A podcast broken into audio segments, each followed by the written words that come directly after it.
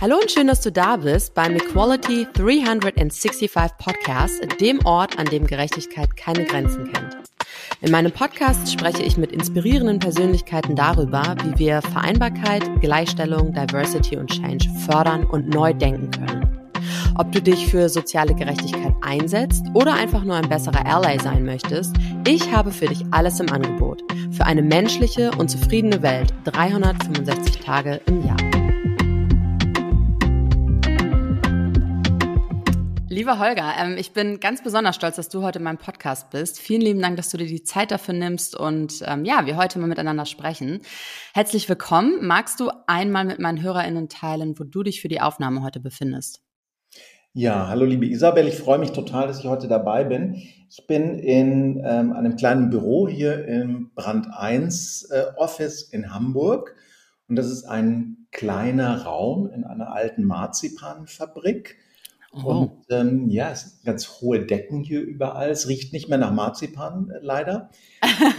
Aber es ist irgendwie ganz schön hier, ganz, äh, ganz kuschelig. Vor dem Fenster ist eine Baustelle, die hat heute zum Glück Pause. würden wir das auch hören. Und äh, die Sonne scheint gerade so ein bisschen rein, was Anfang Oktober in Hamburg wirklich der Traum ist, denn die letzten beiden Tage hat es geregnet. Ach schön, ich mag deine Positivität. Vielen lieben Dank. Hm, magst du dich einmal vorstellen? Wer bist du und was machst du beruflich? Sorry. Ja, das ist eine, das ist eine ganz gute Frage. Ich weiß nie, was ich darauf antworten soll, ehrlich mhm. Und ich glaube, das ist ein Thema, was uns vielleicht schon voll in Medias Res bringt. Wodurch definiere ich mich eigentlich? Also wenn du sagst, wer bist du? Was meinst mhm. du dann eigentlich? Also ich bin Holger. Ich bin Anfang 50. Ich arbeite bei Brand 1, bin dort äh, Vorstand oder auch Verleger. Mhm. Ich bin schwul. Ich habe mein ganzes Leben lang immer in Jobs gearbeitet, wo es darum ging, Kreativen, Kreativität, Kulturleuten zu Geschäft oder zu geschäftlichem Erfolg zu helfen. Mhm. Das ist auch so ein roter Faden, der mich, äh, der sich so durch mein Leben zieht. Ich habe vor ein paar Jahren äh, gelernt zu meditieren. Oh, und wow. Ja, also was heißt gelernt zu meditieren? Ne? Das, man fängt ja jedes Mal neu an, wenn man, wenn man das und, ja. Äh, aber ich bin so froh, dass ich das, äh, dass das Teil meines, meines Lebens ist, weil ich mir auch immer, Gabriele, meine Kollegin, hat neulich gesagt, ähm, Holger lädt sich den Teller immer viel zu voll. Das ist mm. vielleicht auch was, was zu meiner Persönlichkeit gehört, dass ich irrsinnig neugierig bin und wahnsinnig viele Sachen anfangen muss und machen muss und anschauen äh, muss. Und wenn man so dauernd neuen Input hat und dauernd sich für neue Dinge interessiert, dann kann das natürlich schnell sehr overwhelming äh, werden. Und ich habe ich entdeckt, dass da Meditation zum Beispiel ein Weg ist, um diese, diese Vielfalt in meinem Kopf ein bisschen zu bändigen und dafür zu sorgen, dass ich dann einen, einen Ruhepol habe. Also das sind lauter Aspekte meines Lebens und du darfst jetzt raussuchen, was du davon als das ist Holger werten würdest. Mm, ja, das ist schön. Wie, wie meditierst du? Ja, ich habe äh, mit einer App angefangen, mit Seven Mind. Oh ja, großer Fan. Und ich habe gemerkt, dass ich auf diese Stimmen, vor allem auf die Frauenstimme, total, ähm, ja, ich bin total hooked. Mhm. Die, jede Meditation fängt immer mit einem Gong an. Das ist so der erste Primer, den es da gibt. Und der zweite ist dann die Stimme. Und mhm. ähm, schon wenn ich die höre, habe ich das Gefühl, dass mein Herzschlag langsamer wird. dass sich mein Körper daran gewöhnt hat, dass es halt immer dieser, ja, immer diesen Sound äh, gibt. Ja. Ja, ich finde das wunderbar. Ich ähm, mache das auch mit Seven Mind und ich kann da sehr die Einschlaf-Meditation, Bodyscan und auch Atmung empfehlen. Die liebe ich. Und ähm, mein Mann ist immer so lustig, weil der immer direkt, glaube ich, in der ersten Minute einschläft, weil er so tiefenentspannt ist. Ähm, aber auch das soll ja was Gutes sein, ne? Beziehungsweise soll ja okay sein. Also alle so, wie es irgendwie für sie passt. Großartig. Ja, ich kann dir Ikigari empfehlen. Das, ich, ich ah. versuche gerade durch die sieben Schritte von Ikigari durchzukommen. Und ja. ich mache es momentan immer abends und ich schlafe auch immer nach drei Minuten ein. Mm. Und habe mich auch beschwert bei einem Freund letzte Woche und der hat gesagt, das macht nichts. Ähm, dein Unterbewusstsein hört weiter mit. Also ja, ich hoffe mal, er hat recht. Ja, also ich habe das auch so gehört und ich glaube, dass sie das in Seven Mind in dieser ganzen Einleitung auch sagen, ein paar Mal. Okay. Aber ich erinnere mich auch nicht mehr hundertprozentig dran. Ähm, zurück zu meiner Anfangsfrage, ne, weil ich finde es total spannend, wie du die beantwortest. Und du bist ehrlicherweise auch der Erste, der die so ehrlich und äh, mit einer Rückfrage in gewisser Art und Weise beantwortet. Ähm, würdest du dir wünschen, dass wir diese Frage einfach gar nicht mehr stellen? Also, dass wir, dass ich nicht die Frage stelle, ähm, was machst du beruflich oder wer bist du beruflich? Ne? Also diese, das ist ja eine sehr, ich frage mich auch manchmal, ob das eine sehr deutsche Frage ist. Nee, die ist ja in den USA noch viel verbreiteter oder in, in, in Korea oder China oder so. Ne? Da steht ja der Beruf noch viel mehr im Vordergrund einer Person. Ach, da, da gehören ja zwei Teile dazu. Ist die Frage, also es ist schon legitim, das zu fragen, wenn man, ich meine, wir sind jetzt hier auch in so einem semi-professionellen Kontext miteinander. Ja. Deswegen ist es natürlich interessant, auch für deine HörerInnen, was ist das jetzt für eine Person, woher kommt die, was macht die. Und für dich ist es auch spannend. Deswegen darfst du die Frage schon stellen, wenn du daran interessiert bist. Wenn du mhm. sie stellst, weil du, weil dir keine bessere Frage einfällt, um der Person näher zu kommen, dann kannst du natürlich überlegen, was dich eigentlich interessiert. Ne? Interessiert dich vielleicht eigentlich, hey Holger, wieso hast du heute äh, wuschelige Haare? Du siehst irgendwie so unausgeschlafen aus. Oder Ja. Hey, Holger, ähm, wir haben uns letzte Woche ähm, per E-Mail äh, kurz abgestimmt. Wie kam meine E-Mail bei mir? Also es gibt ja so viele Möglichkeiten einzustellen. Und die andere Seite bin ich. Also wenn ich antworte, dann ehrlicherweise antworte ich normalerweise auch mit meiner Job Description. Ja, ja. Und genau. weil du, du hast ja netterweise so ein paar Ideen mit mir schon geteilt, worüber wir reden wollen. Und das hat mich natürlich auch ins Nachdenken gebracht, was mich ausmacht eigentlich mhm. in, in, Bezug mhm. auf diese Fragen. Und deswegen habe ich sie natürlich anders beantwortet, als ich das normalerweise machen würde. Also ich könnte einfach sagen, hey, ich bin Holger, ich bin Vorstand bei Brand 1. Das wäre dann die sehr kurze Antwort und meistens reicht das auch ähm, für die Leute, aber es ist halt die Frage, ob das jetzt für die Dimensionen deines Podcasts die interessanteste Antwort wäre. Mm, mm. Ich finde das tatsächlich total spannend. Ich stelle diese Frage tatsächlich auch nach wie vor gerne, obgleich ich sagen muss, dass ich ähm, Menschen aufgrund ihrer Persönlichkeit eben einlade und nicht aufgrund dessen, dass sie irgendjemand sind, also einen großen Titel in einer Firma oder einem Konzern oder sonst was haben. Weil ich glaube, dass wir uns weniger darüber definieren sollten und viel mehr ins Innere heuchen sollten, um zu schauen, wer sind wir eigentlich, wie du es gerade sagst, wer sind wir, was habe ich für Bedürfnisse, für welche Werte stehe ich und darüber spreche ich dann. Jetzt ist es aber so, dass diese Frage eben sehr häufig gestellt wird und, ähm, und auch zu uns gehört. Ne? Aber ich finde es halt immer dann schwierig, wenn man nur diese Frage stellt und jemand sofort sagt, ich ich bin äh, XYZ und deswegen musst du mich jetzt toll finden. Das ist schwierig. Aber ähm, ja, ich bin da auch hin und her gerissen. Und ehrlicherweise, äh, manchmal frage ich mich auch, ob wir die Frage einfach vielleicht gar nicht mehr stellen und mal so mit ganz äh, anderen Fragen um die Ecke kommen, die wirklich ganz rein persönlich sind. Was hat dich heute bewegt zum Beispiel? Oder so, ne? Also, weil damit lockst du Leute ja auch direkt aus der Reserve. Aber das ist natürlich dann auch immer sehr privat, sehr schnell und das ist auch nicht immer angebracht. Also schwierig. Ja, aber also man merkt es ja, wenn man so bei, bei irgendwelchen Veranstaltungen, bei öffentlichen Veranstaltungen ist und dann äh, Leute kennenlernen muss. Ich mache das ganz ungern, auf Leute zugehen. Mhm. Manchmal zwinge ich mich dann doch, es zu machen, weil ich allein irgendwo bin oder weil ich mir denke, es ist jetzt angebracht, auf Leute zuzugehen. Und dann versuche ich mir auch was auszudenken, was die aus der Reserve locken könnte. Und das kann, manchmal kann es ein Kompliment sein. Ähm, hey, Sie haben ja ein aufwendiges Outfit an für heute mhm. Abend. Ähm, mhm. Laufen Sie immer so rum oder haben Sie heute Abend sich so ausgedacht? Das, das kann aber natürlich auch was Inhaltliches sein, dass man, dass man Bezug nimmt auf, auf eine Rede, die es gerade gab oder auf ein Thema oder einen Bezug äh, des Abends und einfach sagt, ähm, was ist denn für Sie, wie hat sich denn für Sie jetzt, also keine Ahnung, wenn man bei einer Buchmesse ist, äh, hallo, sind Sie das erste Mal bei einer Buchmesse ähm, mhm. oder schon häufiger da? Und wenn dann die Person sagt, ach, ich komme jedes Jahr, dann kann man sagen, wie hat sich denn für Sie persönlich der Besuch verändert im Laufe der Zeit? Und dann erfährt man so viel über, ja. über Leute. Und das ist ja dann gar nicht persönlich. Ne? Das ja. ist ja, und lustigerweise ist es ja, ich weiß nicht, die Erfahrung hast du bestimmt auch gemacht, dass Leute irrsinnig gern über sich selbst reden. Mhm. Und ähm, dass es eigentlich gefährlicher ist, über so Rahmenbedingungen zu reden, als über persönliche Dinge. Also wenn ich jetzt jemanden frage, hey, was verdienen Sie? Dann dann machen wahrscheinlich 99 Prozent der Leute dich. ähm, wenn ich aber sage, ähm, wie geht's Ihnen heute? Ja. Ist ja auch eine späte Veranstaltung hier, oder? Ähm, dann fangen die Leute an zu erzählen und erzählen einem dann plötzlich, dass sie irgendwie schlecht geschlafen haben oder dass ihr Mann ähm, gerade eine schwere Krankheit hat und sie dir selbst seit Wochen ähm, äh, nicht mehr gut ruhen können und so weiter. Und ähm, da erfährt man super viel private Sachen, weil wir einfach, also wir sind, wir sind so, gab mal ein ganz tolles Buch, es hieß, glaube ich, The Storytelling Animal. Mhm. Und ähm, die, die Hauptthese war, wir Menschen, wir sind Tiere, die davon leben, Geschichten zu hören und zu erzählen. Ja. Und das, was uns am nächsten ist, sind wir selbst und deswegen lieben wir es, Geschichten über uns selbst zu erzählen. Spannend und gruselig zur, äh, zur gleichen Zeit, oder? Ja, total. Aber wenn man es weiß, kann man es auch ganz gut nutzen. Ja, stimmt, stimmt. Also danke für den Impuls. Ähm, wie viel Persönlichkeit gestattest du dir denn selbst und auch deinen Mitarbeitenden im beruflichen Umfeld?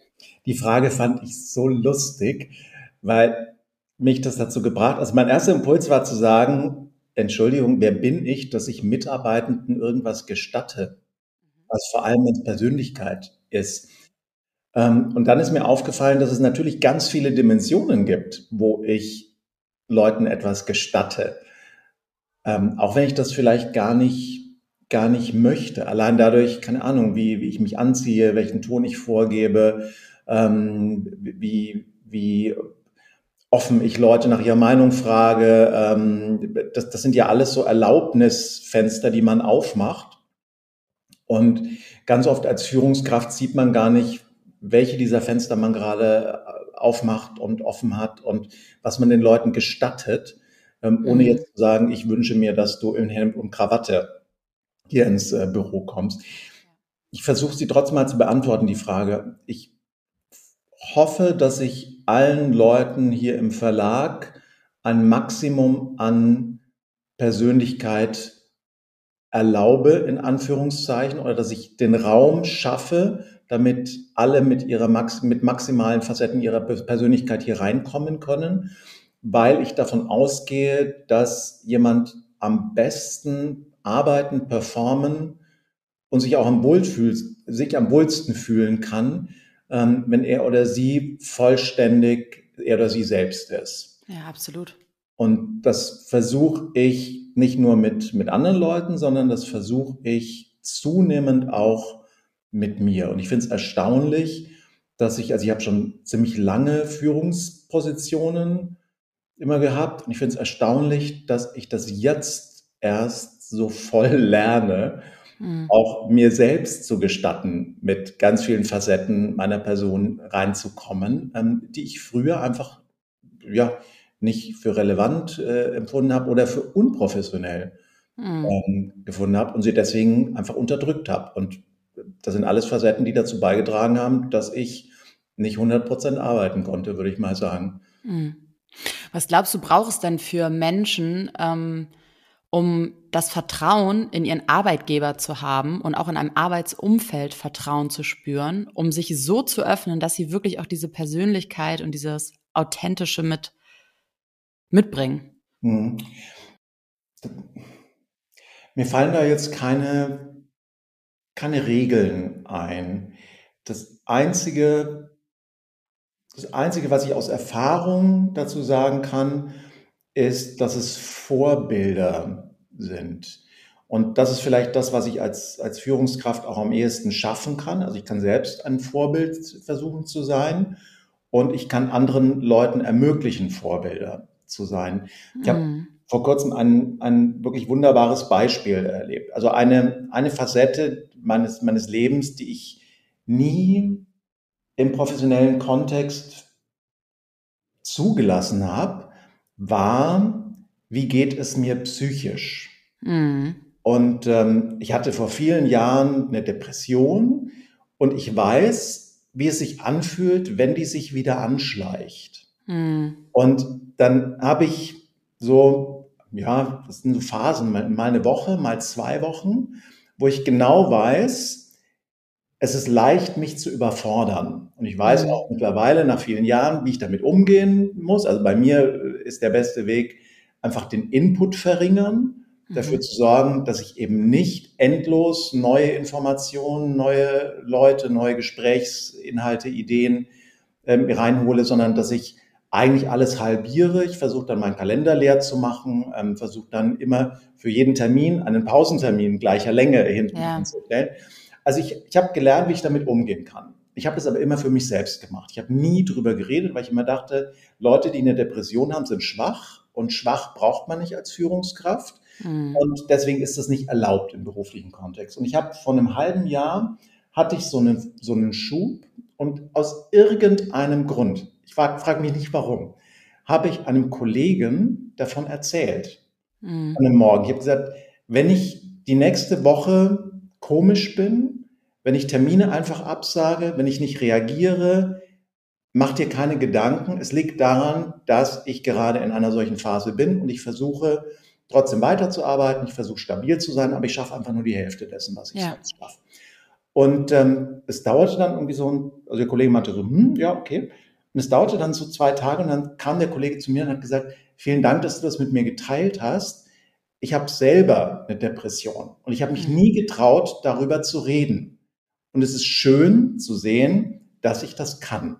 Oh. Und das, das war so ein, so ein äh, Moment, wo ich selber einen, einen Ally gefunden habe in der Organisation, wo ich weiß, ich kann immer auf diese Person zurückkommen, wenn es mir gerade nicht gut geht und kann zu dieser Person einfach ganz offen sagen, hey, du, bin gerade in so einem, in so einem Loch, ähm, ja. kannst du mir helfen? Ja, und ich weiß, die Person kann das auch. Ich glaube, das ist etwas, was, was wir alle schaffen können, wenn wir einfach ganz offen damit umgehen, was uns so, was uns so umtreibt. Ja, ist wunderbar. Ich, also du berührst mich richtig mit den Worten, weil ich glaube, jeder Mensch kann sich damit auf irgendeine Art und Weise identifizieren, weil wir alle kennen diese Downs. Also keiner von uns kann mir keiner erzählen, ist immer im Happy Land und immer gut drauf, schon gar nicht mit all diesen ähm, Erlebnissen, ähm, Erfahrungen ähm, und auch Katastrophen, die uns gerade ähm, ja täglich, wenn du so möchtest, irgendwie überfluten. Ähm, und ich habe schon früher, also schon ganz, ganz früh, schon vor Jahren habe ich immer gesagt, ähm, durch, dadurch, dass wir uns selber verletzlich machen und in den Austausch mit Menschen gehen, schaffen wir ja Verbindung. Und du schaffst aber eben auch Vertrauen. Und das Schöne ist, dass du nicht nur für andere Menschen ja eine Verbindung oder eine Zugehörigkeit ermöglicht, sondern für dich selber, wie du es gerade beschreibst. Und das ist so wunderbar, weil das ist eigentlich der Klassiker. Und ich wünschte mir, dass nicht irgendjemand irgendwann mal geschafft hätte, aus unserer Gesellschaft so viel Roboter zu machen, die alle irgendwie ohne Gefühle und Bedürfnisse und Werte durch die Gegend rennen, sondern dass wir alle langsam immer mehr da zu diesem Punkt kommen, dass wir verstehen, wir sind Menschen. Menschen sind komplex, individuell und wir haben unfassbar viele Facetten und die sind alle okay. Und nicht das eine ist richtig und das andere ist falsch. Aber wir sind immer so schwarz-weiß. Mhm. Ja, und also so, so, wichtig, was du da sagst, wir sind nämlich selber schuld. Ne? Ist, ja, genau. Wir, wir, wir, suchen ganz gern immer nach der bösen Gesellschaft, die uns zwingt, so zu sein. Aber wenn wir mal ehrlich sind, das haben wir uns alles selber beigebracht. Also bei, bei mir liegt es vielleicht daran, dass meine mein Vater war Arbeiterkind und hat sich hochgearbeitet und ich habe so, als ich Kind war, ganz oft mitbekommen, es ist so wichtig, dass man sich, dass man nicht aneckt, dass man ähm, mhm. stromlinienförmig da durchgeht, dass man Leistung bringt, dass man Leistung zeigt, dass man eigentlich noch mehr Leistung zeigt, als die anderen von einem erwarten, damit sie positiv überrascht sind. Und das habe ich mitgekriegt. Also das, das sind diese Wahrheiten, die ich darum gestrickt habe, was darf ich sein und wer darf ich sein und was darf ich nach außen erzählen, die stammen alle von mir selber und aus meiner mhm. eigenen Geschichte. Natürlich trägt das Umfeld, auch das professionelle Umfeld eine Verantwortung dafür. Ja, aber ähm, letztlich können wir das alles sehr, sehr gut selber entscheiden, was wir, Total. Wie, wie verletzlich wir uns geben und wie, wie offenherzig wir sind und welche Facetten wir glauben, gute und schöne Facetten sind, die wir nach draußen bringen wollen. Ja. Und ich glaube, darin liegt auch die Kraft, ne? Weil so sehr wir das in die, ich sage jetzt mal in Anführungsstrichen, falsche Richtung gelenkt haben, haben wir ja auch genauso gut die Kraft, wieder das jetzt in die positive Richtung zu lenken, indem wir es positiv vorleben und genau dieses Szenario, was du beschreibst, einfach darüber reden, was uns bewegt und dadurch dann andere Menschen inspirieren, Gleiches zu tun. Und ich glaube, dadurch kann man diese Bewegung wirklich vorantreiben.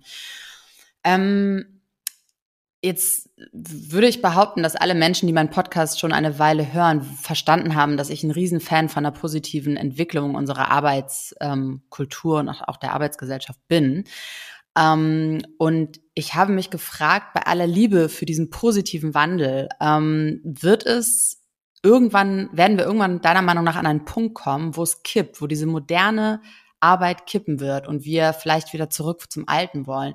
Glaubst du, dass es den gibt? Und wenn ja, in welche Richtung wird er kippen?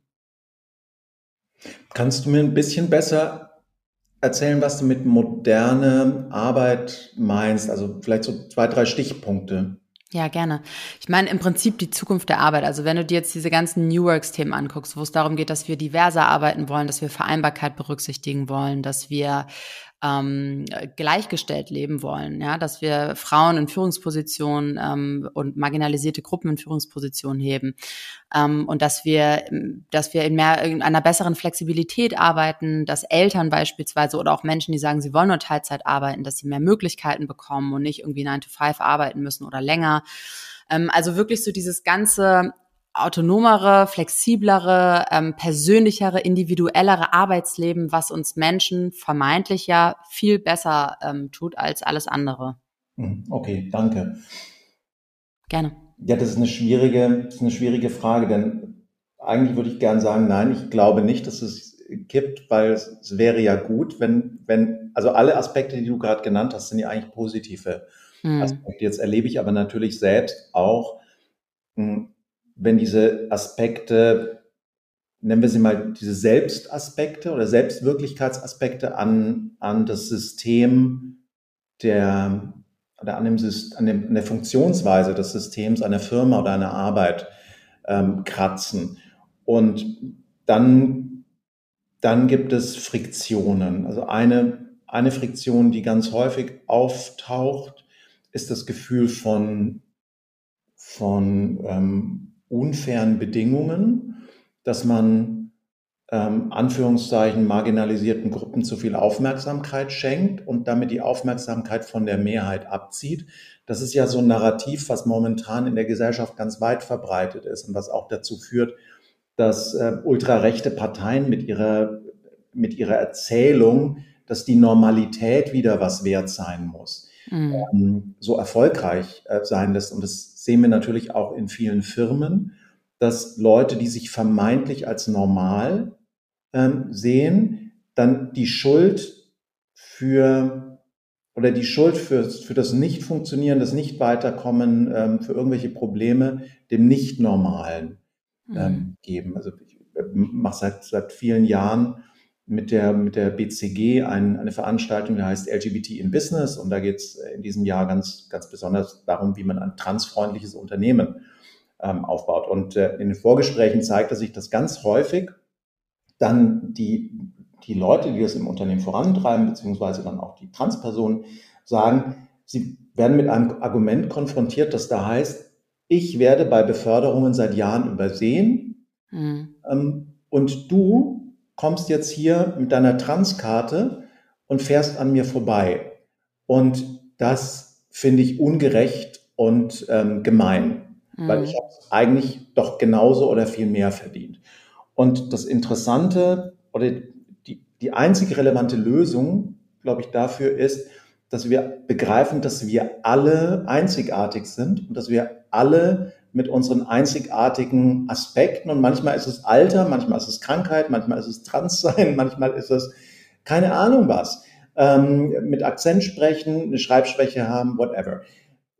Dass wir mit diesen einzigartigen, Einzigartigkeiten alle gesehen werden im Unternehmen. Und spätestens da kommen wir jetzt zu deiner Frage. Mhm. Wenn wir das als Unternehmen zulassen, dann haben wir einen Haufen von, von einzigartigen Menschen, die wir in ein System zwingen müssen, das eine uniform, ein uniformes Arbeitsergebnis zum Beispiel leistet. Das ist ein ganz, ganz wunderbares Beispiel ist auch Anastasia Biefang, die erste Transkommandantin der Bundeswehr, mhm. ähm, über die wir gerade ein Buch machen, das heißt ein, Einhorn und Uniform.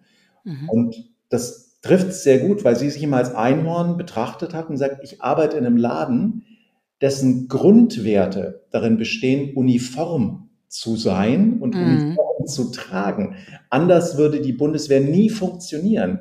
Wenn ich in einem Kriegseinsatz bin und ich bin da mit tausend Leuten und jeder von diesen tausend Leuten macht, was er will und kann und fühlt, dann geht das schief. Das funktioniert nur, wenn tausend Leute in genau eine Richtung ähm, mhm. gehen und eine Sache machen.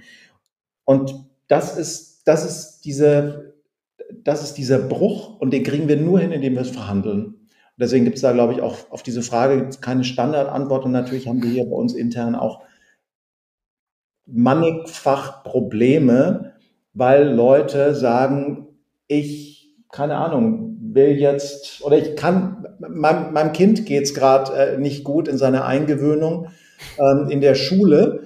Und ähm, deswegen kann ich jetzt ein halbes Jahr lang ähm, nicht mehr zu den Tage, Tagen arbeiten oder zu den Zeiten arbeiten, wie ich das vorher gemacht habe. Und das bringt so eine Organisation, gerade wenn sie so eine kleine ist wie unsere, ganz oft in Schnappatmung. Ja, na klar. Dann zwingst du vier Leute, sich um ein Kind umzuorganisieren. Und diese vier Leute haben aber vielleicht auch ihre eigenen Aspekte. Ja. Und geht nur, indem man es verhandelt. Ja, ich finde, das ist ein, ein, ganz super Impuls, ne? weil was du da eben ansprichst, ist ja auch diese, diese Kompromissbereitschaft, also überhaupt in den Austausch zu gehen. Ähm, weil ich muss gestehen, ich tue mich mit diesem äh, in eine, ähm, Du hast es gerade ähm, tollen Beispiel mit der Bundeswehr gemacht. Ne? Ich tue mich damit sehr schwer, mit diesem Gefühl in so eine in so eine Norm reingedrückt zu werden und alle sind irgendwie gleich und müssen so funktionieren, wie es von ihnen erwartet wird. Finde ich ganz schlimm, diesen Gedanken.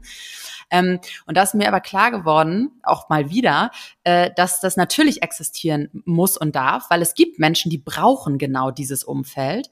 Ähm, und es muss aber auch einen anderen Weg geben für Leute, die das eben nicht haben können. Und ich glaube, was da eben essentiell ist, ist, dass man als Arbeitgeber oder als Arbeitgebender versteht, ähm, wen habe ich da vor mir sitzen? Und das, das findest du nur heraus, indem du Fragen stellst und in den Austausch gehst. Weil wenn sich da jemand mit Anfang 17 bei dir bewirbt und überhaupt nicht weiß, was dein Unternehmen ausmacht und was ihr alles zu bieten habt, dann kann er das im Zweifel gar nicht richtig abschätzen, ob seine Persönlichkeit in dein Unternehmen passt. Das kannst du vielleicht im Zweifel viel besser durch die richtigen Fragen. Und ich glaube, das ist das, was ich mir ganz oft so bei Einstellungsprozessen im Unternehmen und ähnlichem wünschen würde und was mir auch oft gefehlt hat, die richtigen Fragen gestellt zu bekommen. Weil dann kann man dadurch als Unternehmen ja direkt die richtigen Leute für sich abgreifen, aber auch gleichzeitig die vor der Tür stehen lassen, die vielleicht nicht passend sind. Ne? Mhm. Also da Austausch ist, glaube ich, das A und O. Es ist echt gut auf den Punkt gebracht. Mhm. Nun bist du ja selbst äh, CEO und Vorstandsmitglied äh, bei der Brand 1 und ich habe mich äh, bei dir gefragt, wie sieht es denn aktuell deiner Meinung nach in deutschen Vorstandsetagen in Bezug auf Vielfältigkeit und Chancengleichheit aus? Hast du da so ein paar Fakten zu? Ja, also man muss sich die Vorstände nur angucken von deutschen Unternehmen, dann sieht man, dass es meistens eine Alterskohorte ist, die einem da begegnet. Es sind meistens immer noch Männer, ähm, es sind meistens Leute, die studiert haben, mhm. ähm, auch bestimmte Fächer äh, studiert haben. Äh, es sind meistens Leute sogar, die aus einem bestimmten sozialen ähm, Hintergrund ähm, kommen. Und was sichtbar ist, sind es meistens Menschen, die keine Behinderung haben. Selbst wenn sie eine haben, reden sie darüber nicht oder zeigen sie nicht. Es sind äh, meistens Menschen, die sich als heterosexuell ähm, mm. cis ähm, identifizieren lassen oder aber sie lassen sich nicht identifizieren, wenn sie es nicht sind. Hm, das heißt, es ist ein ziemlich konformes Bild, was uns da so entgegenschlägt. Und bis vor ein paar Jahren war es noch so, dass ähm, die Vorstände gerade von großen ähm, Unternehmen, von DAX-Unternehmen, das waren alles Typen und das waren alles Typen mit einer gewissen Körpergröße, lustigerweise. Ehrlich? halt Männern ab, ich weiß nicht, was es war, 1,85 oder was, äh, Männern ab 1,85 mehr Entscheidungsfähigkeiten zuspricht mhm. als ähm, Männer, die nicht 1,85 größer sind. Und das, ja, wir lachen, ne, weil es sich so lustig anhört, aber dann sitzt du in so einem Bewerbungsgespräch und hast halt dann einen Mann mit 1,53, der äh, lispelt und humpelt ähm, und schwul ist und du hast einen Mann mit 1,86, der ähm, nicht lispelt, nicht humpelt und hetero ist. Und dann glaube ich, gibt, gibt es in all unseren Köpfen ähm, genug Vorurteile, um uns dann für einen von diesen beiden ähm, zu entscheiden, und zwar unbewusst zu entscheiden. Mhm. So wie wir unbewusst auch, das ist jetzt ein alter Hut, aber wir unbewusst Leuten einen Vorteil verschaffen in einem Bewerbungsgespräch, die den gleichen Hintergrund haben wie wir, ne? die an der gleichen Hochschule waren oder die es gleich studiert haben oder im gleichen äh, Dorf äh, groß geworden sind oder was auch immer. Wir fühlen uns den Leuten nahe. Und das sind ja so ganz automatische Programme, die in unserem Kopf ablaufen. Wir suchen ja nach gleich, nach gleichen Erfahrungen, weil wir über diese gleichen Erfahrungen auch Nähe herstellen können. Und diese Nähe uns dann wieder hilft, gut miteinander arbeiten zu können. Das ist also gar nicht so doof. dass wir das machen. Und das ganz bewusst sich darüber hinwegzusetzen, das würde ich mir wünschen bei Einstellung, bei allen Einstellungsprozessen, auch bei Einstellungsprozessen für, für Boardrooms. Und ähm, ganz oft, wenn man sich anguckt, wie werden Boardrooms besetzt, dann sind das in der Regel, also sind eigentlich zwei Wege. Es geht über Headhuntern und es geht über interne Besetzungen. Und mhm. interne Besetzungen, also sind dann so diese internen Karrieren, diese Karriereleiter, die es immer noch gibt bei so Unternehmen wie der Lufthansa oder so. Ne? Mhm. Und ähm, da spielen, bei diesen internen Karriereleitern spielen eher so Dinge eine Rolle wie, also jetzt bei der Lufthansa von außen betrachtet, ähm, ich habe da keine Insights, ne? das ist wirklich nur von außen betrachtet. Ähm, mhm. Ist es eine Person, die im Ingenieurbereich ähm, tätig war, also die so Ingenieurstugenden ähm, mhm. mitbringt? Ist das eine Person, die innerhalb äh, des Unternehmens äh, schon Führungsbereitschaft äh, zeigen konnte? Mal, da, sei mal dahingestellt, wie sie das überhaupt beweisen konnte und so weiter. Ne? Also das sind so, so Aspekte, die da eine Rolle spielen. Und wenn es Headhunter sind, dann glaube ich, so immer dann, wenn Berater mit eingeschaltet wird, wird es gefährlich, mhm. weil jemand aus dem Unternehmen die Verantwortung an einen externen abgibt, nämlich einen Berater oder eine Beraterin, und die Beraterin keinen Fehler machen will. Das mhm. heißt, die wird im Zweifel den sichersten Weg wählen und auch den Weg wählen, mit dem sie am meisten, ja, am besten ihren Job macht. Und den Job macht sie nicht, indem sie einen Vorstand divers besetzt, sondern den Job macht sie, indem sie eine Person dahinsetzt, die maximal gut zu passen scheint und äh, mit der sie maximal viel Geld verdient. Ne? Das, ist, ja. das ist der Job eines, eines Headhunters oder einer Headhunterin.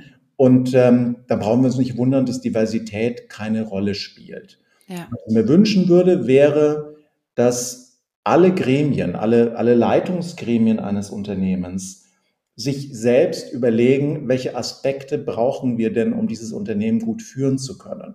Mhm. Und also Dazu gehört dann zum Beispiel sich anzugucken, wer sind unsere Mitarbeitenden, wer sind, sind unsere Kundinnen und Kunden, ähm, mit wem arbeiten wir zusammen, welche, welche Hintergründe brauchen wir für diese Art der Arbeit. Ne? Also wenn ich jetzt ein Sozialverband bin zum Beispiel oder wenn ich die Deutsche Bahn bin, ähm, dann kann ich davon ausgehen, dass ich eigentlich für einen ziemlichen Querschnitt der Bevölkerung arbeite Mhm. Und dass damit eigentlich alle Hintergründe bei mir im Vorstand und Aufsichtsrat vertreten sein müssten, theoretisch. Jetzt ist so ein, sind die Plätze besetzt, äh, äh begrenzt. Ja. Ne? Man, kann, man kann jetzt keinen Aufsichtsrat mit äh, 30.000 äh, Leuten machen. Und ich halte auch nicht viel davon, dass man sagt, ähm, gut, da muss jetzt ähm, ein, ein, eine quotenqueere Person rein. Echt ähm, nicht? Ja, nee, nicht immer. Manchmal schon, manchmal ist es vielleicht ganz sinnvoll, aber ähm, du, wie gesagt, du kannst, wenn du fünf Plätze zu besetzen hast, dann ist es vielleicht, dann ist die quotenqueere Person an dieser Stelle vielleicht nicht die richtige. Mhm. An anderen Stellen ist sie es vielleicht. So, es kann durchaus, es kann durchaus sein, dass, also wenn ich die Deutsche Bahn bin und sagen wir mal fünf Plätze zu besetzen habe, ähm, dann würde ich sagen, ist irrsinnig wichtig, dass ich jemanden drin habe, die oder der in irgendeiner Form eine körperliche Beeinträchtigung mitbringt, weil es geht um mhm. Mobilität. Ja, und Mobilität ist ein Faktor, der Menschen mit körperlichen Einschränkungen das Leben sau schwer machen kann. Ja. So. Und wenn ich da eine Person drin habe, die einfach Erfahrung mitbringt, wie es ist, im Rollstuhl sich durch die Welt zu bewegen oder sich blind durch die Welt zu bewegen, was auch immer, dann hilft mir das, glaube ich, bessere Produkte zu schaffen. Das wäre für mich jetzt so ein Kriterium, um zu überlegen, wie kann man so eine Stelle sinnvoll besetzen. An anderen Stellen ist es vielleicht dann aber auch jemand, ähm, ja, jemand Queeres oder ähm, ist es vielleicht auch super wichtig, mal keinen Mann im Vorstand zu haben, ja, ja. weil es zum Beispiel eine Firma ist, die in erster Linie Produkte herstellt für Frauen. Was brauche ich dann einen Typen im Vorstand? Ja, guter Punkt. Sowieso, aber ich, ich, bin, ich bin Fan von Quoten, muss ich gestehen, zumindest so lange, bis ähm, genug Balance in diesen Etagen besteht, beispielsweise wenn wir jetzt von einer Frauenquote sprechen, um jetzt auch nochmal auf die dritte Dimension zu kommen, ähm, dann macht es, glaube ich, schon Sinn, weil ich finde, erst wenn eben genau diese Menschen auch in solchen Etagen ähm, oder alle, anders gesagt, ne, wir hatten dieses Thema schon mal, wenn eben die Diversität wirklich abgebildet ist in der, in dem Ausmaß, wie sie auch in der Realität existiert, sorgst du ja wirklich für eine Vielfalt im Austausch, in der Innovation, in Entscheidungen und so weiter und kannst ja auch nur wirklich dann dafür sorgen, dass du dein Unternehmen wirklich divers und vielfältig aufstellst. Also beispielsweise dieses Beispiel mit einer körperlichen Einschränkung finde ich großartig. Welcher äh, weiße Cis-Mann mit keiner körperlichen Einschränkung will denn irgendwas über körperliche Einschränkungen wissen, außer das, was er sich angelesen hat. Also, ne, das ist ja äh, klar, klar, weißt du. Wir werden alle alt, ne? Ähm, ja, ja, okay. Die meisten, und spätestens dann haben sie auch körperliche Einschränkungen, aber dann sind sie leider aus dem Berufsleben raus. Ja, ja. Aber ich finde diesen, diesen Ansatz tatsächlich total stark, weil ich gerade lernen durfte, dass ähm, irgendwie nur drei Prozent der Behinderungen angeboren sind und äh, 97 Prozent der Behinderungen über, also im Verlauf des Lebens passieren. Das bedeutet, es kann jeden von uns treffen. Und allein aus diesem Aspekt schon sollte man sich mehr Gedanken darüber machen. Also ich bin da total bei dir. Ähm, fände es tatsächlich aber schön, wenn aus jeder äh, Dimension, also Diversity-Dimension, eine Person eigentlich in so einem Vorstand vertreten werde, weil ich das Gefühl hätte, dass nur dann auch wirklich alle Bedürfnisse von allen Menschen, die in unserer Welt leben, ähm, rechtmäßig vertreten werden könnten. Und das ist jetzt vielleicht eine Traumvorstellung und wieder idealistisch, wie einige Menschen über mich sagen wollten, ähm, aber eigentlich doch auch nur logisch, oder nicht? Ja, eigentlich logisch, aber jetzt guck mal, bei Brand 1, wir sind drei Vorständinnen. Ähm, äh, jetzt haben wir zwei Frauen, einen Mann. Wir sind alle weiß. Mm, wir sind im Alter zwischen 50 und 70. Mhm. Ähm, es gibt viele Dimensionen, die wir nicht abdecken. Wen von uns würdest du austauschen? Mm, welche Dimension würdest du reinbringen? Welche anderen Dimensionen würdest du, würdest du draußen lassen? Also wäre bestimmt eine super Übung auch für uns mal zu gucken, ähm, für das, für das Arbeitsfeld, in dem wir unterwegs sind, haben wir denn alle Aspekte, die relevant sind, bei uns vereinigt oder haben wir die nicht vereinigt? Weil wir zum Beispiel, also auch ein tolles Beispiel ist eine, ähm, wir, wir, haben, wir haben unsere Stellenanzeigen angeguckt vor zwei Jahren und haben festgestellt, dass wir automatisch in unseren Stellenanzeigen, wirklich in allen Stellenanzeigen, hatten wir drinstehen abgeschlossenes Studium. Ja. Also so als, weißt du, so Haken dran. Haken dran, ja, genau. Und dann haben wir uns gefragt, brauchen wir das überhaupt? Und dann festgestellt, nein, es ist uns egal, ob es ein abgeschlossenes Studium ähm, gibt. Und dann haben wir das intern diskutiert und haben festgestellt, wir haben nur ausschließlich Leute ähm, mit einem Studium, mit Ausnahme einer Kollegin. Ähm, und mit der Kollegin haben wir unterhalten und die hat gesagt, du glaubst gar nicht, wie oft es hier so Akademiker-Codes gibt, die mich ausschließen weil ich keine Akademikerin bin. Mhm. Da habe ich mich mit dieser Frage mal auseinandergesetzt. Und es ist wirklich, es ist total klar. So, wir können, wir bringen alle unseren eigenen Hintergrund mit und ja, so, so ist es auch in den, natürlich in den Führungsetagen vorstellen.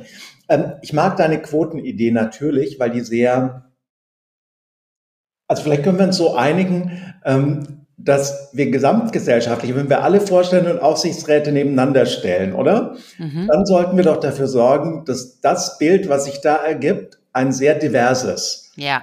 Ähm, ja, das würde mir schon fürs Erste reichen. Okay, würde, würde, ich, würde ich mitgehen, weil das natürlich bedeutet, dass alle die Verantwortung auch für alle mit, mitbringen und sagen, mhm. welche Aspekte müssen wir jetzt zum Beispiel ähm, mitbringen, weil andere in unserer Branche die nicht mitbringen. Ne? Mhm, mhm. Aber mal eine kurze Frage für mich zum Verständnis. Wieso gibt es denn nur drei Vorständinnen? Also könnte man nicht dann einfach sagen, ähm, jetzt so mit Blick in die Zukunft und mit diese ganzen, mit den ganzen Veränderungen, die so auf uns zukommen und die auch einfach schon da sind mit den Transformationen und so, ähm, dass man sagt, okay, wir, wir, wir vergrößern unsere, unsere Vorstandsposten, wir nehmen noch zwei dazu. So, das wäre ja auch eine Möglichkeit. Da müsste man niemanden streichen, aber könnte den eben so ein bisschen vergrößern einfach. Ja. Oder macht man das nicht? Also hat das, was für Gründe hat das? Das kann ich dir nicht sagen, ehrlicherweise. Also wir haben ja, uns, keine, uns noch keine Gedanken ähm, dazu gemacht. Wir haben erstmal eine, eine, eine Geschäftsleitung geschaffen, hm, die ich sowieso eigentlich viel interessanter finde als so ein Vorstand, weil sie mhm. bei, bei, so einem Unternehmen, also eine Vorstandsbestellung ist ja auch voll ein Act. Ne? Ich, bin ja auch ein, ich bin ja ein Organ. Ähm, ich habe als, als Organ einen, einen, einen anderen Vertrag als, als jemand, der, der, der angestellt ist. Und ähm, so ein Unternehmen muss ja auch eine, eine Führungsebene haben, die, die flexibel ist und die auf, auf Veränderungen gut, ähm, auch auf Veränderungen innerhalb der Führungsebene ähm, reagieren kann. Und das, das finde ich die interessante Herausforderung, jetzt mal vom Vorstand abgesehen. Aber wie muss die Führungsebene bei uns so aussehen, dass wir ideal für die, für die Gegenwart aufgestellt sind, dass wir ideal für unseren Markt aufgestellt sind, für alle unsere Mitarbeiter aufgestellt, aufgestellt sind und auch für die Zukunft mhm. aufgestellt sind. Welche Aspekte haben wir da nicht drin, die wir aber dringend brauchen könnten? Mhm. Ähm, wir haben in unserem Vorgespräch, Holger, äh, tatsächlich auch schon darüber gesprochen. Da hattest du sowas gesagt wie, dass Effizienz ja gerade, auch wenn man eben in der Geschäftsführung ist oder in einem Unternehmen tätig ist, ähm, auch immer noch ein großer äh, Faktor ist, so, den man berücksichtigen muss. Und das fand ich ganz spannend, weil das natürlich so ist. Also Wirtschaftlichkeit eines Unternehmens ist natürlich wichtig. Ähm, was die Frage, die ich mir immer sofort im Kopf stelle, ist, zu welchem Preis? Und ähm, genau hier habe ich mich gefragt, gibt es eventuell ein Parameter, der stattdessen nachhaltiger und besser angelegt werde, um nicht immer auf diesen Faktor ähm, Effizienz beziehungsweise auch Wachstum zu kommen und zu sagen, komme was wolle, wir müssen wachsen, wir müssen besser werden, wir müssen effizient sein, ähm, mir doch egal, wie es allen Mitarbeitenden dabei geht. So, also wie schaffen wir das, eine gesunde Balance zu dem zu bekommen, dass wir sagen, ja, wir wollen wirtschaftlich sein und, und, und erfolgreich sein, ähm, aber wir wollen auch in der Lage sein, unsere Mitarbeitenden zu halten und zufrieden zu machen und gesund zu erhalten vor allem. Mhm. Am besten funktioniert das wahrscheinlich, indem man sich anguckt, nach welchen Systemen das Unternehmen gesteuert wird. Also ist mhm. es jetzt ein, ist es ein reines Finanzsystem, dass man zum Beispiel ähm, in erster Linie einfach eine, ja, einer finanziellen, einer Finanzplanung folgt mhm. und der alles unterordnet? Oder gibt es andere Kennzahlen? Das ist ein Kennzahlensystem, zu dem beispielsweise auch Kennzahlen gehören wie sowas alles wie eine allgemeine Mitarbeiter, Mitarbeitendenzufriedenheit oder ähm, was moderneres wie äh, ich habe ein gutes, gut eine, ähm, eine, eine flexible, ähm, ein, ein, flexibles System, mit dem Leute steuern können, wie viel sie arbeiten, wie viel Freizeit ähm, die haben und so weiter. Also das, das Steuersystem soll, sollten wir uns da als erstes angucken. Mhm, mhm. Wonach, ja, wonach richtet sich das Unternehmen? Wann definiert das Unternehmen Erfolg? Bei Brand 1 ist, ist so eine, ein, eine lustige Sache, die uns immer wieder passiert, wenn wir mit WirtschaftsjournalistInnen reden. Mhm. Also alle naslang gibt es mal ein Porträt über uns als Unternehmen. Und ähm, immer eine Standardfrage ist, äh, warum seid ihr nicht erfolgreich? Okay. Und das ist so lustig, ja, es ist so wirklich sehr lustig, weil aus unserer Sicht Brand 1 irrsinnig erfolgreich ist. Wir haben uns vor ja. 25 Jahren gegründet, weil wir sagen, wir wollen dafür sorgen, dass Wirtschaft, dass Menschen mittels Wirtschaft und Arbeit die Welt zu einem besseren Ort machen. Das kann mhm. ganz klein sein, indem sie eine neue Lösung finden, wie man flexible Arbeitsstrukturen schafft. Das kann ganz groß sein, indem sie ein System äh, erfinden, wie Müll zu einer Ressource ähm, mhm. wird. Mhm. Und das machen wir seit 25 Jahren und seit 25 Jahren gibt es uns und wir machen Bücher, wir machen Hefte, wir machen äh, ein Kindermagazin, Podcasts und so weiter. Aber was wir nie gemacht haben, ist irrsinnig viel Geld am Ende des Jahres auszuschütten an unsere Shareholder. Ähm, der Grund dafür ist, dass Brand 1 eigentlich schon seit sehr langer Zeit Shareholder hat. Also Götz Werner als, als einer der, ähm, der wichtigsten Shareholder, als er noch lebte, hat gesagt, meine Rendite ist, dass es dieses Magazin gibt und dass dieses Magazin Menschen dabei hilft, besser zu wirtschaften. Das ist die Rendite. Mhm. Ja? Und das ist natürlich ein ganz für einen Shareholder ein echt ordentlicher Satz, weil das bedeutet auch, dass dieser Shareholder sich nicht mehr hinstellen kann am Ende des Jahres und sagt, ah super, ihr habt hier 300.000 Gewinn gemacht, im nächsten Jahr hätte ich gern 600.000 Gewinn und mal 200.000 raus. Ja? Ähm, das heißt, nach gängigem Verständnis sind wir deshalb nicht erfolgreich, weil wir keine dicken Gewinne ausschütten. Hm. Stattdessen, wenn wir Jahre haben, in denen es uns sehr gut geht und denen wir ähm, ein, ein, ein positives Ergebnis geschafft haben, investieren wir dieses Geld sofort wieder und machen was Neues, gründen einen Buchverlag ähm, oder äh, denken uns ein Podcast-Netzwerk aus, weil wir einfach davon überzeugt sind, dass dieses Geld, was wir verdienen, besser eingesetzt werden kann, als wenn man es rauszieht. Ja, sehr gut. Und das ist nur ein Aspekt, wie man Erfolg messen kann. was ist die Rendite des Unternehmens, also die, die, die Geldwerte Rendite. Wir würden sagen, unsere Rendite ist, wie groß unsere Wirkung nach außen ist. Und unsere Wirkung messen wir daran, wie viele Menschen wir erreichen mhm. können. Und ich glaube, so kann es jedes Unternehmen auch für sich selbst entscheiden, was ist die wichtigste Wirkung und äh, womit wollen wir nach außen äh, und auch nach innen ähm, äh, reüssieren. Und es kann auch sowas sein, wie wir wollen der Umwelt minimalen Schaden oder gar keinen Schaden oder vielleicht sogar Nutzen zuführen. Oder wir wollen ein Unternehmen sein, in dem sich alle, die da sind, extrem wohlfühlen. Auch das kann ein Unternehmensziel sein. Und dann strickt man das, was man so tut, auch so, dass es dieses Ziel erfüllt. Ja. Wie sieht für dich eine ideale Welt aus? Das ist eine echt fiese Frage. ah, dieser Podcast ist da, um fiese Fragen zu stellen. Ja. ich mag die Welt, in der wir sind. Mhm ich weiß nicht, ob eine ideale, also natürlich könnte ich mir jetzt eine ideale Welt vorstellen und die ausmalen und ich bin mir ziemlich sicher, die würde sich in ein totales Desaster entwickeln, in dem Moment, wo ich versuchen würde, die dann auch genauso aufzubauen. Ich mag unsere Welt und ich mag Menschen und ich mag, dass es so viele Menschen gibt, gerade die versuchen, eine positive Veränderung herbeizuführen. Ähm, Leute, die wie du einen Podcast machen, bei dem sie Leute, andere Leute einladen und ähm, wir uns darüber unterhalten können, wie sieht denn eigentlich Equality ähm, aus? Was, was meinen wir damit? Leute, die Unternehmen gründen oder Startups gründen, weil sie sagen, es muss doch eine Alternative dafür geben, dass wir erstens Güter um die Welt transportieren müssen und zweitens damit die Umwelt nicht ruinieren. Mm. Deswegen würde ich sagen, ist die ideale Welt schon die, in der wir sind. Und es ist unsere mhm. Aufgabe, die immer weiter zu gestalten und, und, und uns nicht runter, unterkriegen zu lassen von, von all den Grässlichkeiten, die natürlich passieren. Von ähm, Krieg in Israel angefangen ähm, bis hin zu widerwärtigen ähm, Wahlausgängen in Bayern. Ja, ist fürchterlich. Ähm, aber ich finde es schön, was du da für eine positive Perspektive aufmachst. Und angeknüpft an diese Perspektive ähm, möchte ich dir gerne noch eine Frage äh, von der Vorgängerin, also von meiner letzten Gästin stellen. Und zwar fragt sie dich, wie schaffst du es täglich, Positivität in dein Leben zu bringen? Ah, das, ist, das ist, klingt jetzt fast gescriptet, oder? Ja, ja, voll. Habe ich auch. Es passt wie, es passt perfekt. Das ist ganz häufig so, dass es dann doch irgendwie passt. Das ist ulkig. Wie schaffe ich es täglich Positivität in mein Leben ja, zu bringen? Ich schaffe es nicht, täglich Positivität mhm. in mein Leben zu bringen. Manchmal, mhm. manchmal äh, ist es die Negativität leider, aber was mir kein Plan hat bisher bei mir funktioniert.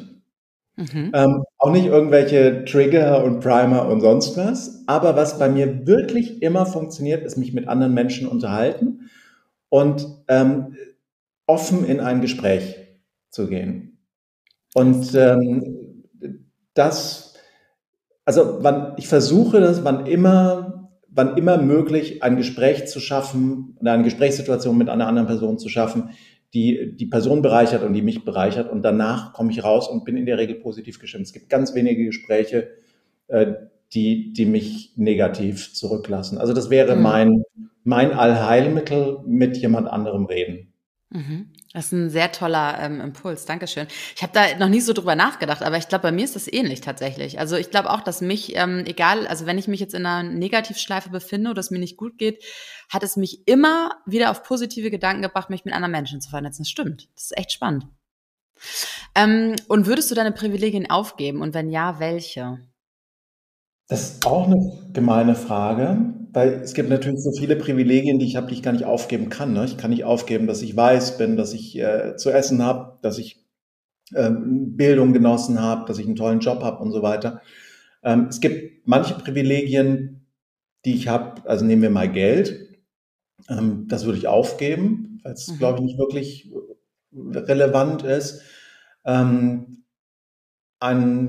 nochmal ein anderes Privilegium wäre vielleicht nennen wir es, ich weiß nicht, ist Macht ein Privilegium? Also ich würde voll. Ja, finde ich schon. Ja. ja. Also einerseits habe ich natürlich Macht, weil ich, ich bin die oberste Instanz in, in, in einer Organisation, ähm, intern oberste Instanz in einer Organisation. Aber ähm, würde ich das aufgeben? Na klar würde ich das aufgeben. Ja? Wenn jetzt irgendjemand kommt und sagt, pass auf, äh, der Laden sollte von jemand anderem geführt werden, ähm, bleibt mir gar nichts anderes übrig, als es aufzugeben. Würde ich es freiwillig aufgeben? Nein, weil ich der Meinung bin, ich liebe meinen Job und ich bin gern hier in diesem Job. ich auch gern machen und ich versuche den so gut wie möglich ja. ähm, zu machen. Ne? Also ja, ja es, ja, nein. Also ich würde sagen, alle Privilegien sollten zu jedem Zeitpunkt des Lebens verhandelbar sein und sei es auch, um sich darüber Gedanken zu machen, überhaupt welche Privilegien man gerade hat. Ja, ich finde, das ist eine ganz tolle Antwort. Und ich finde aber auch, dass das Beispiel mit der Macht ein richtig tolles ist. Vielleicht sollte ich die Frage auch nochmal anders formulieren in Zukunft.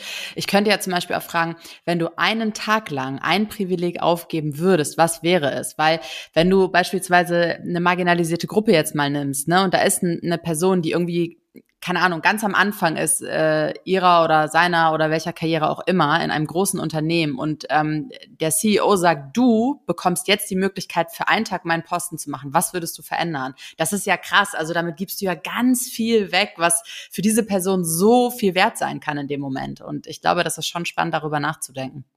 Super, ja. Ähm, magst du dem nächsten Gast, der nächste Gästin auch noch eine Frage stellen?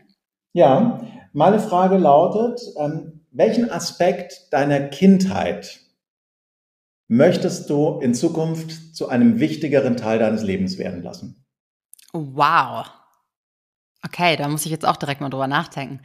Ah, Holger, danke schön für das großartige Gespräch. Ich bin echt super inspiriert. Äh, vor allem aber auch ähm, finde ich, dass du so offen, ehrlich und authentisch über alles gesprochen hast, dass wir da ganz viel Wesentliches draus ziehen können und ähm, in unseren in unsere Gedanken, aber auch in unser tägliches Handeln mal ähm, adaptieren können. Vielen lieben Dank für deine Zeit.